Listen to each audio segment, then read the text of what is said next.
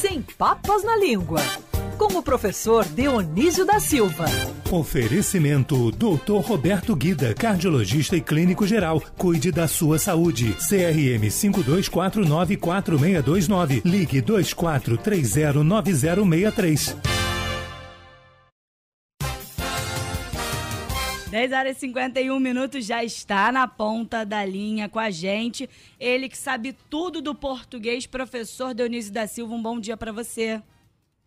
Bom dia, querida Ágata. Bom dia, Felipe. Bom dia. Bom dia, bom dia, Pinho. Bom dia, bom dia ouvintes. Professor, hoje eu queria começar trazendo uma homenagem ao Felipe, que tá, já, já tá soltinho, sabe, professor? Já estreou com a gente, semana passada foi a estreia, essa semana ele já tá se sentindo mais que em casa, por isso... Por a isso gente... ela quer me encabular de novo, é isso. A gente começa trazendo a origem da palavra colírio, professor. Foi uma homenagem para ele ou foi coincidência? Não, é só uma coincidência, né? Estava na pauta há uns, há uns 3 mil anos, É, né? Ágata? Obrigado, professor. Seja bem-vindo, Felipe, de novo. Tamo junto. É, olha, é, a palavra colírio e a, e a vinda do Felipe nos dá esse pretexto para um momento cultural. A palavra colírio vem lá da antiga Grécia, colírio. Colírium ficou colírium em latim e colírio em português. Mas o importante aqui para os ouvintes que não querem aprender grego nem latim, querem saber dessas curiosidades, no que fazem muito bem, quem tem que saber sou eu para explicar a origem, não é? É, quer, quer dizer paninho.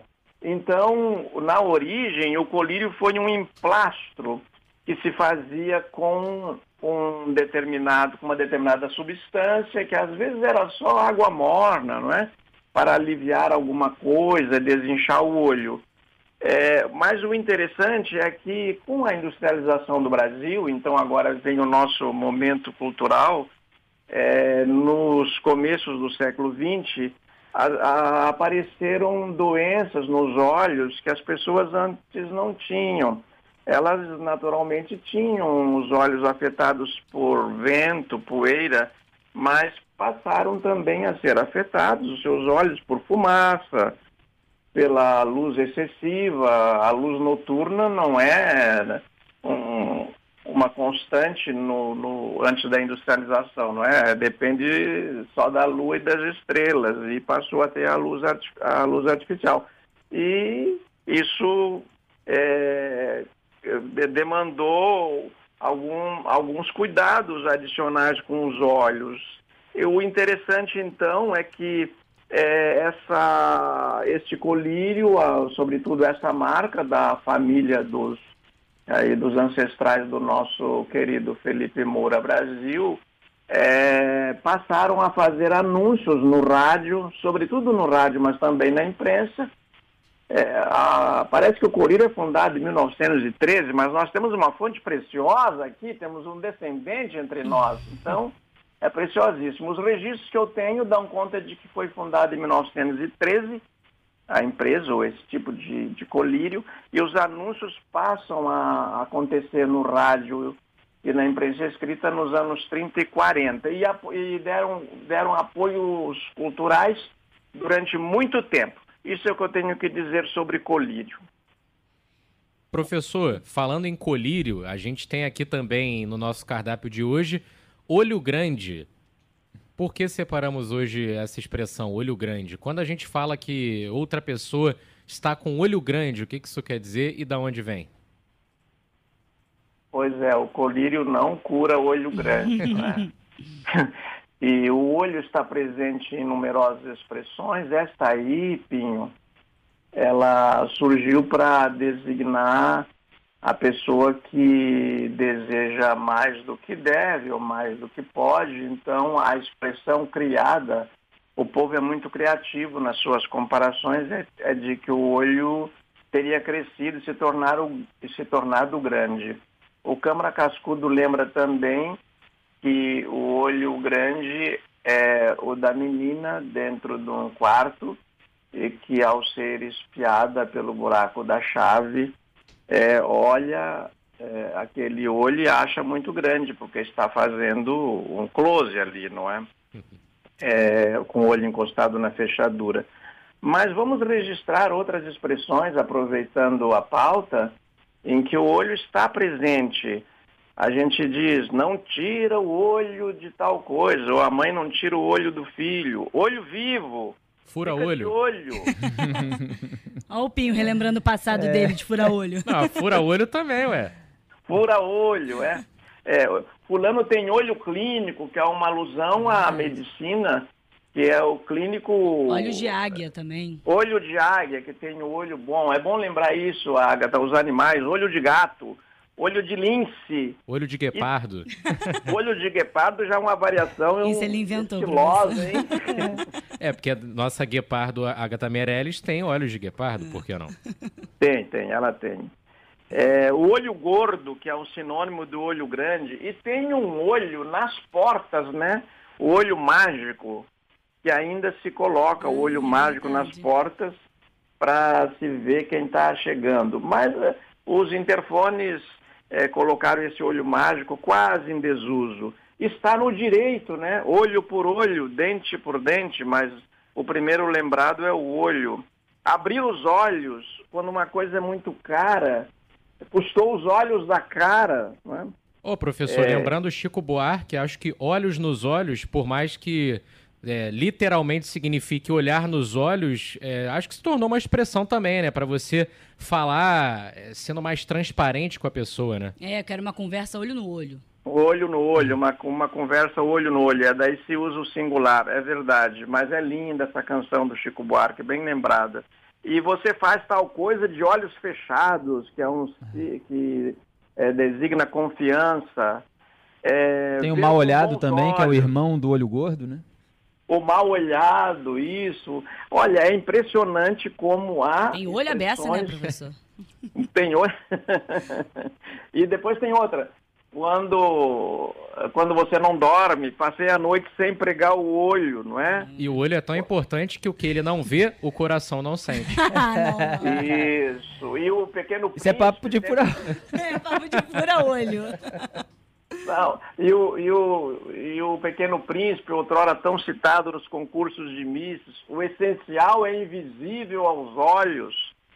É, depois tem, quando é demitido, foi posto no olho da rua, é, o olho maior do que a barriga, enfim, e, é, é, o olho está em muitíssimas expressões da língua portuguesa e eu acho que a- nós demos as principais, mas eu queria terminar com um equívoco da expressão, mas é um equívoco consagrado. Quando a gente quer dizer que está numa grande confusão, no meio da confusão, diz no olho do furacão. É. Mas, segundo explicam os físicos, ali é o lugar mais calmo, enquanto o furacão devasta tudo aqui na Terra, o lugar mais calmo é ali no olho do furacão. Meu mundo O caiu. O que, que eu vou falar agora, professor? Nas costas do furacão? Não tem como. No braço do furacão? Ó, Qual o- é, gente? O, As expressões não são literais, corpo. querida Agatha. Os ouvintes estão lembrando de algumas expressões aqui na live também, algumas que a gente já até citou, outras não. Olho grande não entra na China, é, comer com os olhos. Cadê a outra? Em terra um, olho, de cego, quem tem olho é rei. um olho de boi num copo d'água cura. Essa eu nunca tinha ouvido. Mas aí Olha. lembrei de uma também, um olho no padre e outro na missa. É É, verdade. um olho no peixe Isso. fritando. É, como é que Um é? olho no peixe, outro no gato. Outro no gato, exatamente. Que tá, inclusive, até esse olho grande não entra na China e essa do gato estão na música Velho Ditado, de Dudu Nobre com Zeca Pagodinho, que eu recomendo a todos. A Jéssica podia tirar essa Podia. música aí pra ilustrar todo esse papo de olho aí que a gente tá tendo.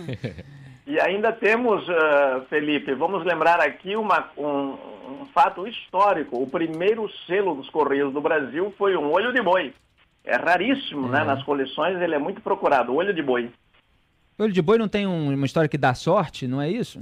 Isso, É. isso. É, foi por isso que ele foi criado para símbolo. Professor, a gente tem uma última expressão, né, Agatha? Por favor. É, o cachorro é o melhor amigo do homem. Ele, é, ele consegue detectar olho grande, professor, ou não? Isso é briga de cachorro grande, viu, Agatha? Olha, é, você não me solte os cachorros, viu? E nem faça uma cachorrada comigo, porque seria o, o rabo do, o rabo balançar o cachorro. Mas tem, tem uma história é, é, essa é muito bem fundamentada na história, né? O, quando os lobos passaram a comer os restos que os homens deixavam no período em que eles se tornaram sedentários, que é o neolítico, passaram a se fixar, não se tornaram só nômades, é, alguns lobos ficaram na companhia deles e se tornaram os cachorros. É curioso porque cachorro é uma palavra que veio do latim catulos, mas os romanos não chamavam seus cachorros de catulos, chamavam os filhotes. E então o cão era chamado, o cachorro era chamado de canis. E este, este cachorro então se tornou uma companhia tão agradável, assim como o gato e algumas aves, é o, um dos principais animais domésticos, né? Domésticos porque fica na domus, que é casa em latim, de onde veio domicílio, é, e ele se tornou um, um, um, grande amigo do homem. Eu acho assim é, um pouco é, pejorativo para a condição humana você ter como melhor amigo um animal. O melhor amigo do homem devia ser o outro homem, mas os latinos criaram o provérbio o lobo é o lobo do homem. É então, é, que, é que às vezes o, animal é melhor que homem. muita gente, né, professor? é verdade. É. E o, o Vinícius de Moraes, aqui para ir concluindo, o Vinícius de Moraes, por mim concluindo, vocês têm todo o tempo do mundo comigo aqui. É, o Vinícius de Moraes é, cunhou uma variação desse provérbio, o cachorro é o melhor amigo do homem, para o uísque é o cachorro engarrafado.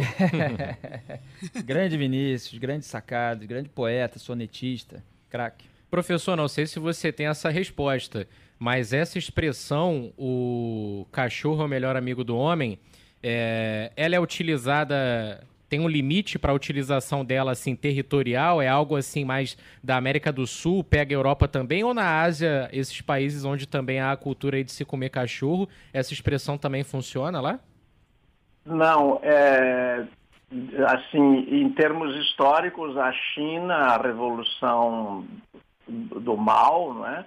Ela prescreveu a execução dos, dos cachorros, a extirpação dos cachorros e tal é, porque esta, a, classe rica chinesa alimentava melhor cães e gatos do que os humanos, enfim, essas brigas ideológicas mundo afora. Mas a, o cachorro é o melhor amigo do homem, é uma expressão europeia trazida para o Brasil. O que se descobriu foi, um, foi recente, sempre se pensou que o cachorro foi trazido pelos portugueses, mas um professor da Universidade Federal de Pelotas é, descobriu que o cachorro já era é, domesticado pelos nossos índios, não era só o graxaí, nem o lobo guará, mas era cachorro mesmo. E uma curiosidade, este cachorro que acompanhava os gaúchos lá, é, e era grande amigo, ele se alimentava de peixes. Essa é uma curiosidade. É tipo o labrador, né? Que era utilizado inclusive como um cão pescador e por isso não pode ver uma piscina que já está pulando. E em cima do que o professor falou, fica claro pra gente que o cachorro é o melhor amigo do homem, com todo respeito, desde que ele não seja chinês, né? É, a Tânia, a Tânia falou na nossa live, fato, cachorro amigo incondicional. Professor, antes da gente encerrar, a gente tem um beijo muito especial para mandar, né? Ah, isso é com você, né? Ah, porque fica melhor sendo você que manda, já que é uma academia feminina de letras, né, É, a Academia Feminina de Letras do Mato, Mato Grosso do Sul, a Érica e a De Las Neve, duas das quarentena Quarentenas Imortais dessa academia. Não perdem um programa do professor Dionísio da Silva, consequentemente nosso também. Um beijo para as duas e a gente agradece o carinho aqui com a Band News FM. E tomara que elas tenham gostado da coluna de hoje, né, professor? Tomara que elas tenham gostado. Eu acho curioso que, como a mulher é discriminada é, em muitos lugares, elas tenham criado uma academia feminina de letras. Assim, ali só entra mulher, nas outras quase que só entram homens, então ali só entram mulheres. E eu quero mandar um beijo para o meu neto Josué, pedindo licença a vocês, porque não perde um patrulha canina.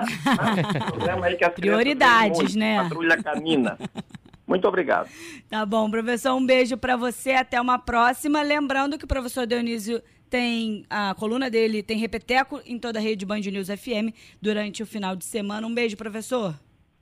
Ô, Agatha, antes de dar um beijo para todos vocês, quero dizer o seguinte, eu tenho que sair correndo daqui para Lisboa virtualmente, e a palestra hoje é sobre o Alzheimer. Já pensou se eu esqueço?